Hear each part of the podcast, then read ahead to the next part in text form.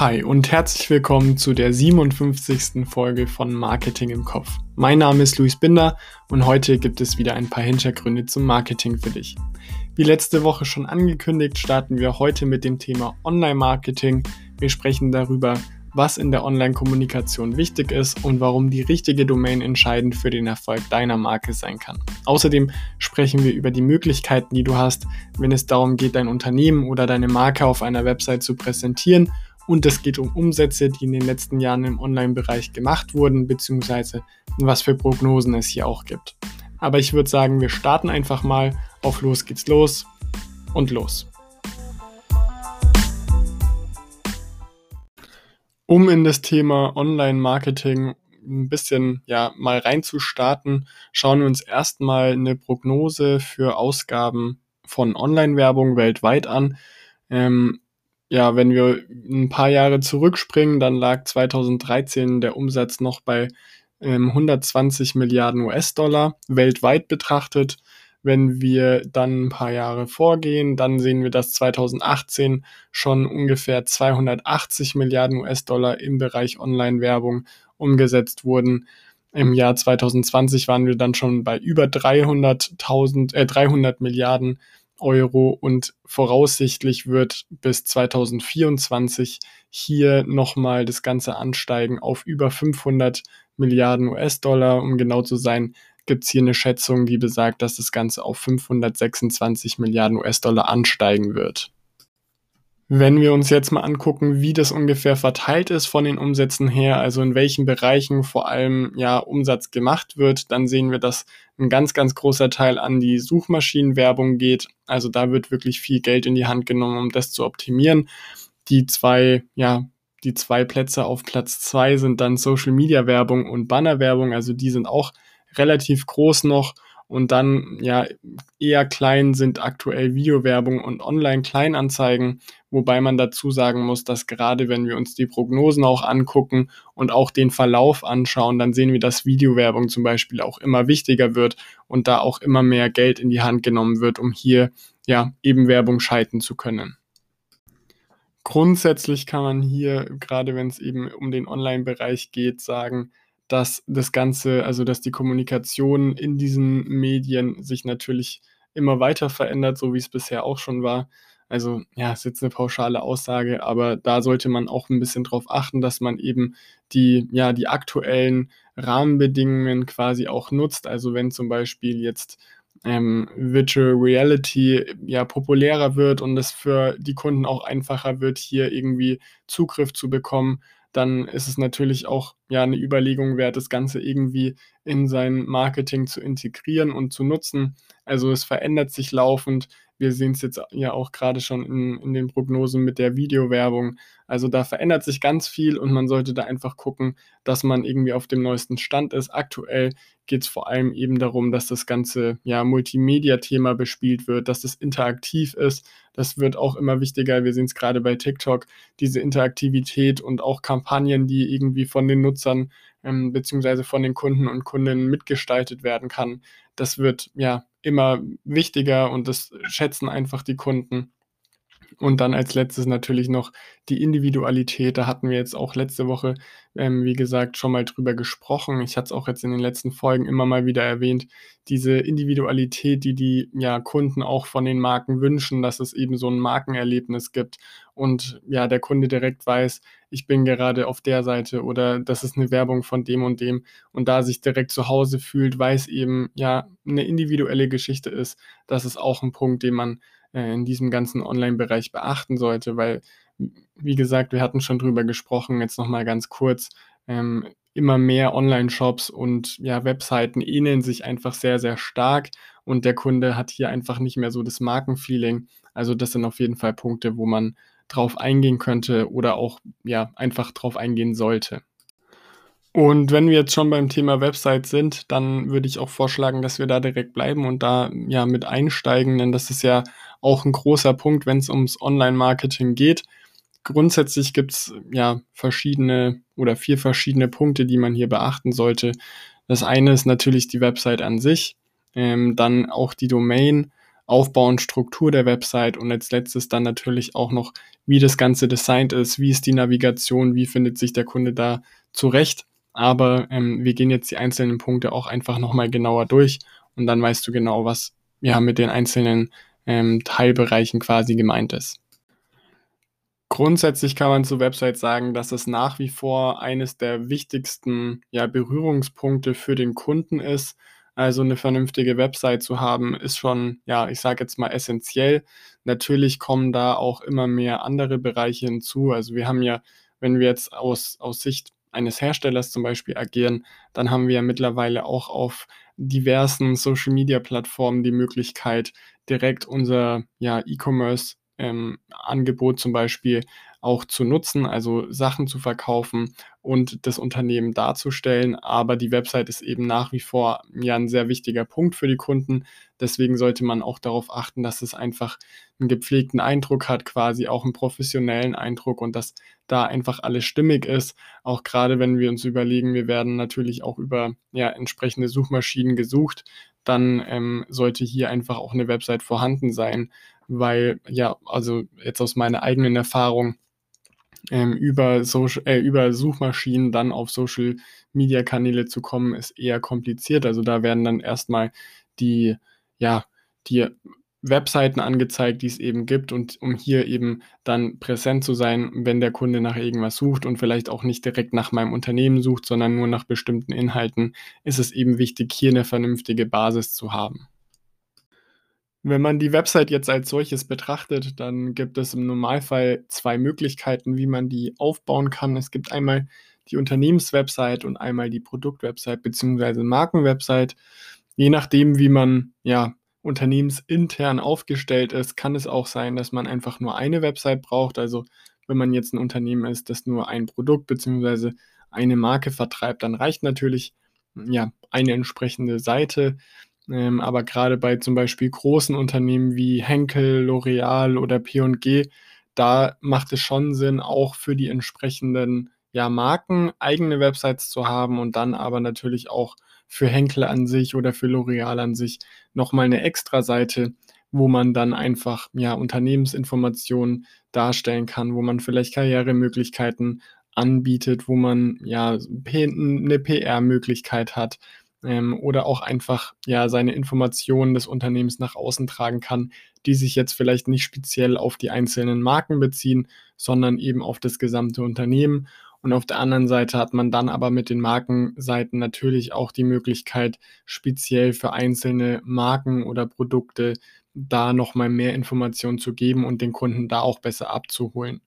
Oft ist es auch so, dass die von der Gestaltung anders geführt sind. Also die Marken- oder Produktwebseiten sind häufiger eher wirklich an den Kunden gerichtet und ja dementsprechend designtechnisch schöner gestaltet als die Unternehmenswebseiten, wobei man sich da vielleicht auch nicht unbedingt ein Beispiel dran nehmen sollte. Ähm, aber grundsätzlich, ja, genau, also es gibt diese zwei Möglichkeiten, entweder Unternehmenswebsite oder Produktmarkenwebsite. Ähm, bei kleineren Unternehmen kann es oder macht es natürlich aber auch Sinn, wenn man einfach eine gesamtheitliche Website hat, wo man dann das Unternehmen und die Produkte beziehungsweise eben die Marke, für die man steht, dann dort präsentieren kann. Ein anderer Punkt, wenn es um die Webseiten geht, sind dann häufig auch Landingpages oder ja, Kampagnen-Zielseiten kann man das Ganze auch nennen. Ähm, die können aber zum Beispiel auch für entsprechende Marken oder auch wieder für Produkte verwendet werden. Warum benutzt man sowas? Also im Prinzip kann man sich das einfach vorstellen als ja extra Seite auf der Website, die vielleicht nicht gelistet werden oder ja im Normalfall nicht gelistet werden in den Suchmaschinen. Also da wird die Indexierung dann rausgenommen für diese spezielle Seite. Warum mache ich das? Zum einen kann ich über Landingpages genau verfolgen oder besser verfolgen, wo die Leute herkommen. Also ich, wir nehmen jetzt einfach mal an, es gibt eine neue Kampagne und es gibt eben in dieser Kampagne im Online-Bereich einen, einen entsprechenden Link zu dieser Landingpage. Dann kann ich da nachverfolgen, wo kommen die Leute her, kommen die von Instagram, kommen die von YouTube, kommen die generell von anderen Social-Media-Kanälen? Oder kommen die vielleicht über den Newsletter oder keine Ahnung, wie auch immer. Also direkt auf die Seite wäre zum Beispiel auch eine Möglichkeit, wenn dann jemand diesen Link teilt, Ähm, das kann man dann alles über diese Landingpages tracken, was normalerweise über die normalen Webseiten, sage ich mal, eher schwierig ist, weil hier ja auch zum Beispiel der ganz normale Traffic hinkommt. Also ich habe meine, meine Produkt- oder meine Unternehmenswebsite ja auch zum Beispiel im Instagram-Profil verlinkt. Das heißt, jemand, der vielleicht gar nicht über die Kampagne kommt, sondern einfach nur das Unternehmen angeschaut hat, ähm, der wird dann auch mit reingezählt schon. Menschen, die vielleicht einfach bei Google irgendwas in der Suche eingeben und dann poppt da eben dieses diese Website auf, die werden da ja auch mit reingerechnet. Also alle, die eben auch nicht zwangsläufig was mit der Kampagne zu tun haben oder da in Berührung mit der Kampagne gekommen sind, werden dann normalerweise eben auch ja gewertet. Und bei Landingpages kann man das Ganze dann natürlich nochmal gezielter steuern, schauen, wie erfolgreich sind denn in den einzelnen Segmenten die Kampagnen, was muss ich vielleicht nachjustieren, gibt es vielleicht besonders erfolgreiche oder ja weniger erfolgreiche ähm, Plattformen, wo ich das Ganze streue, muss ich, genau, muss ich da irgendwas nachjustieren. Und wie schon gesagt, das Ganze kann ich natürlich für Kampagnen machen, das kann ich aber auch für spezielle Produkte machen ähm, oder eben für die Marke. Gerade bei Produkten bietet sich das zum Beispiel auch an, ähm, wenn ein neues Produkt gelauncht wird und ich habe den entsprechenden Link dazu, dann kann ich da nochmal alle Vorteile des Produktes auflisten und hier im Idealfall dann auch zu ja, schnelleren Verkäufen ähm, die Kunden ja verleiten sozusagen, also dass der Kunde alle Informationen hat, sich denkt, ja, das ist ein gutes Produkt und direkt kauft und sich nicht erstmal durch diese ganze ja, durch die ganz normale Produktwebsite klicken muss oder Markenwebsite klicken muss um dann an die Informationen zu kommen. Also man versucht hier einfach nochmal so das Wichtigste, je nachdem, was man eben macht. Also ob es jetzt Kampagne ist, die Markenvorstellung oder für ein spezielles Produkt. Ich schaue einfach, dass das Wichtigste auf dieser Landingpage ist. Das Ganze vielleicht auch ja, ein bisschen knapper gehalten ist, wenn man dann noch mehr Informationen haben will, dass man da dann natürlich die entsprechenden Möglichkeiten hat aber das Ganze eben knapp gefasst und ähm, ja, genau, also hier einfach nochmal als Möglichkeit, wenn ich entsprechend ein neues Produkt auf den Markt bringe oder ähnliches. Ein weiterer wichtiger Punkt, wenn es um die ja, Website geht oder erfolgreiches Online-Marketing, ist natürlich auch die entsprechende Domain dafür zu haben. Im Normalfall, ja, wir kennen den Aufbau von der Domain. Es ist im Normalfall www. dann kommt der Domainname und dann kommt halt noch .de oder sowas. Und dieses .de, das nennt man Top-Level-Domain. Da gibt es sowohl generische Top-Level-Domains als auch länderspezifische Top-Level-Domains. Länderspezifisch, das ist dann eben .de oder .at oder .nl oder sowas. Und generisch, das sind dann solche, die zum Beispiel .shop heißen oder ja, .eu oder ja, es gibt ja mittlerweile relativ viele, da werden auch in ja regelmäßigen Abständen immer wieder neue freigeschalten und hier ist es einfach wichtig, ähm, ja auch die richtigen zu reservieren. Also nur weil man zum Beispiel ähm, eine .de-Domain hat, heißt es nicht, dass auch die .com oder .eu-Domain dazugehört. Also hier sollte man darauf achten, ähm, dass die dann auch entsprechend mitgesichert werden. Man muss aber auch dazu sagen, dass es mittlerweile nur noch wenig freie, wirklich sinnvolle Top-Level-Domains gibt. Also da ist nicht mehr so wirklich viel verfügbar. Wenn man jetzt, ich sage jetzt mal, eher einen kreativen Unternehmensnamen hat oder Markennamen, dann ist das Ganze einfacher, weil die Wahrscheinlichkeit einfach geringer ist, dass jemand auf ja, dieselbe Idee, auf denselben Namen gekommen ist und jetzt quasi schneller war und das Ganze für sich in Anspruch genommen hat. Ähm, grundsätzlich sollte man aber wirklich darauf achten, dass man, bevor man irgendwie ja, Marketingmaßnahmen in Angriff nimmt oder vielleicht sogar bevor man das Unternehmen gründet, ähm, hier schon wirklich guckt, ist die Domain noch verfügbar, kann ich die für mich registrieren?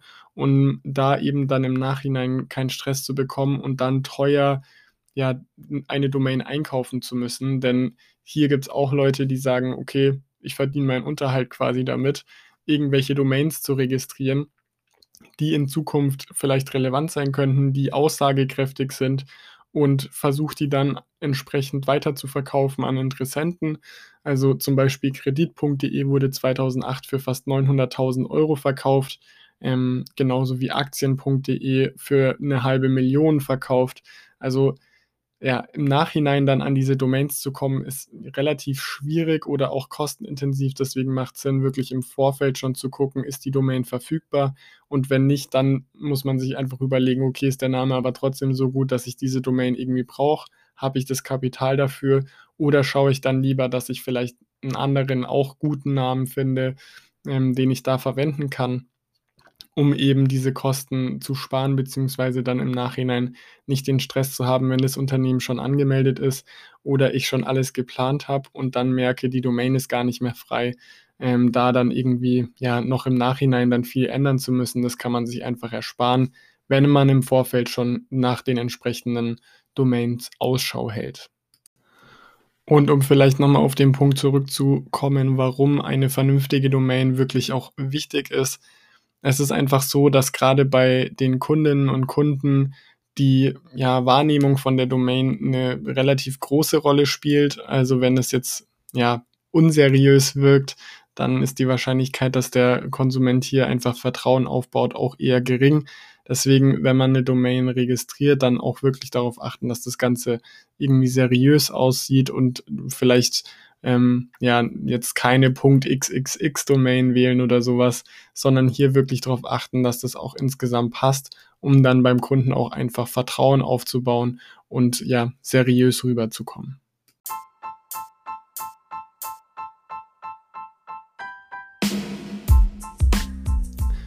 Das war's für heute auch schon wieder. Heute haben wir darüber gesprochen, warum es im Normalfall wichtig ist, sich seine favorisierte Domain zu sichern, bevor man irgendetwas anderes beginnt, wie Leute mit entsprechenden Domains reich werden und was du bei deiner Online-Kommunikation beachten solltest. Das nächste Mal geht es dann noch ein bisschen tiefer in das Thema Website rein. Da sprechen wir dann nämlich über den Aufbau und die Struktur, die eine Website im Idealfall haben sollte, beziehungsweise um das Design und die Navigation, damit deine Kunden auch immer finden, was sie suchen. Wir hören uns wieder ganz normal am Dienstag zu einer weiteren Folge von Marketing im Kopf News, wo es wieder um das Neueste rund ums Marketing geht. Wenn dir gefällt, was du hörst, dann lass gerne eine 5-Sterne-Bewertung da und abonniere kostenfrei diesen Podcast. Und schreib mir gerne, was dir an der Folge am besten gefallen hat. Mich würde diese Folge vor allem interessieren, was du maximal für eine vergebene Domain zahlen würdest, um sie dann zu besitzen. Ansonsten war es das heute von meiner Seite. Ich wünsche dir ein schönes Wochenende und für alle, die jetzt seit Donnerstag frei haben, ein schönes verlängertes Wochenende. Wir hören uns in der nächsten Folge. Mach's gut, bleib gesund und ciao.